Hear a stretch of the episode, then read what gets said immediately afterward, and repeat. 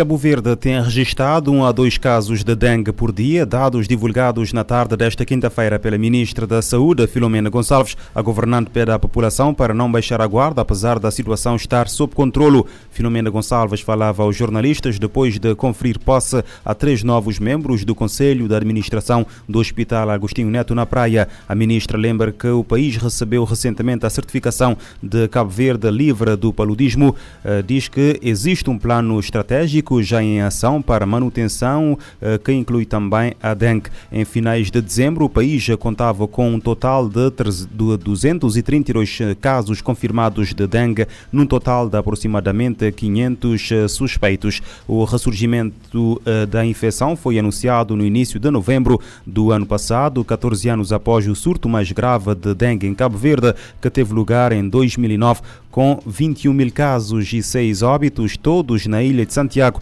febre, dor de cabeça, dores musculares e nas articulações, a par de inflamações na pele, fazem parte dos sintomas da infecção que, nos casos mais graves, pode evoluir para dengue hemorrágica e, no limite, causar a morte.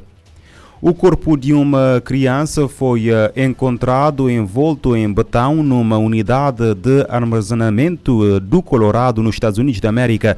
Ao mesmo tempo, a polícia disse estar a procurar duas crianças desaparecidas desde 2018. Esta quinta-feira, o Departamento da Polícia de Pueblo explicou que os restos mortais foram descobertos no dia 10 de janeiro, quando a unidade de armazenamento estava a ser limpa após o aluguer não uh, ter sido pago. Nessa unidade foi encontrado um recipiente de metal cheio de batão. A polícia foi chamada e a investigação levou à descoberta dos restos mortais da criança. O caso está a ser investigado como homicídio. Como parte desta investigação, a polícia de Pueblo procura duas crianças que tinham 5 e 3 anos quando foram vistas pela última vez no verão de 2018. A identidade uh, da vítima só será divulgada pelo médico legista do condado de Pueblo depois de a família também ser notificada. Os polícias não uh, divulgaram qualquer informação sobre a idade da vítima ou sobre qualquer ou sobre quando se acredita que eh, tenha morrido. Até o momento, duas pessoas de interesse no caso foram interrogadas e a investigação continua em curso.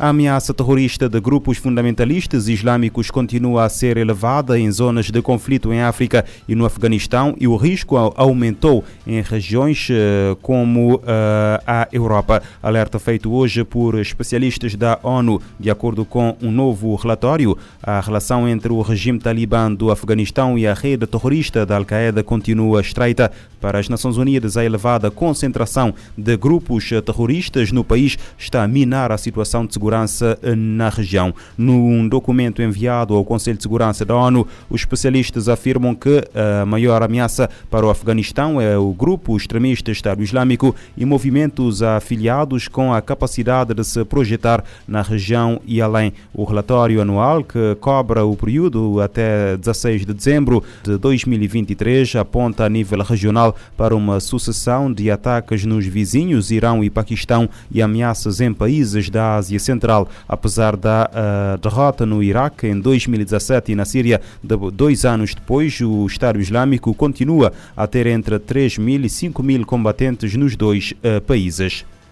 As Nações Unidas pedem 2,7 mil milhões de dólares para ajuda humanitária no Iêmen durante este ano. O plano de resposta humanitária para o país eh, pretende atingir mais de 18 milhões e 200 mil pessoas e 200 mil pessoas em situação crítica. O coordenador residente e humanitário da ONU destaca o sofrimento contínuo da população devido ao conflito de nove anos, deterioração econômica, interrupção de serviços e mudanças climáticas. As Nações Unidas e parceiros lançaram nesta quinta-feira o Plano de Resposta Humanitária para o Iêmen, buscando alcançar mais de 18,2 milhões de pessoas em situação crítica, com 219 parceiros humanitários. O apelo urgente é de 2,7 bilhões de dólares para uma abordagem priorizada, informada por consultas locais e adaptada a restrições de financiamento e acesso. O coordenador residente humanitário da ONU, Peter Hawkins, afirmou que o plano dá voz aos civis no Iêmen, destacando seu sofrimento contínuo devido ao conflito, piora na economia, interrupção de serviços públicos e mudanças climáticas. Hawkins ressaltou que o país enfrenta um momento crítico, mas há uma oportunidade única de se afastar da crise, abordando as necessidades fundamentais. Ele sublinhou o compromisso da comunidade humanitária em permanecer e cumprir sua missão, mesmo diante dos desafios adicionais introduzidos pela dinâmica do conflito regional. O plano enfatiza a colaboração com parceiros de desenvolvimento para apoiar meios de subsistência, serviços básicos e condições econômicas para criar soluções de longo prazo, conforme descrito no quadro de cooperação para o desenvolvimento sustentável da ONU para o Iêmen entre 2022 e 2025.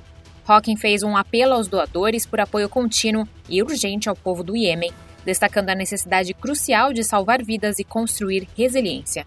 Com mais de nove anos de conflito, 18,2 milhões de iemenitas enfrentam situações precárias e 17,6 milhões devem enfrentar insegurança alimentar aguda em 2024. Da ONU News, em Nova York, Mayra Lopes. Apesar de melhorias ligeiras na mortalidade infantil em 2023, o Iêmen enfrenta altas taxas de desnutrição, especialmente em crianças menores de 5 anos. A ação humanitária na faixa de Gaza continua ameaçada devido à suspensão de fundos para a Agência da ONU para Refugiados eh, Palestinianos. O corte de financiamento aconteceu após alegados, alegações de envolvimento de funcionários da Agência da ONU nos ataques de 7 de outubro. Sem recursos, fome e deslocamentos devem aumentar. As operações de ajuda para os 2 milhões de habitantes em Gaza enfrentam ameaças devido à crise de financiamento que impacta a Agência da ONU para Refugiados Palestinos. Representantes das Nações Unidas destacaram nesta quinta-feira que as necessidades dos habitantes no enclave já são colossais e, sem a agência, a sobrevivência dos palestinos na região fica ainda mais ameaçada. O diretor de assuntos da UNRWA em Gaza e vice-coordenador humanitário da ONU para o território palestino ocupado, Thomas White, alertou que a situação humanitária corre o risco de piorar após a decisão de 16 países doadores de suspender o financiamento da agência. A suspensão acontece após alegações de que alguns funcionários da UNRWA estiveram envolvidos nos ataques terroristas no sul de Israel em 7 de outubro. A ONU já está conduzindo uma investigação a pedido da UNRWA, que desempenha um papel fundamental em Gaza como a maior organização humanitária do país. Após o anúncio do comissário-geral da agência, Felipe Lazzarini, sobre a demissão dos funcionários envolvidos nas alegações e a solicitação de investigação, vários países doadores suspenderam fundos, totalizando 440 milhões de dólares em financiamento. Da ONU News, em Nova York, Mayra Lopes. Operações de ajuda para 2 milhões de habitantes em Gaza estão em perigo depois do corte de financiamento.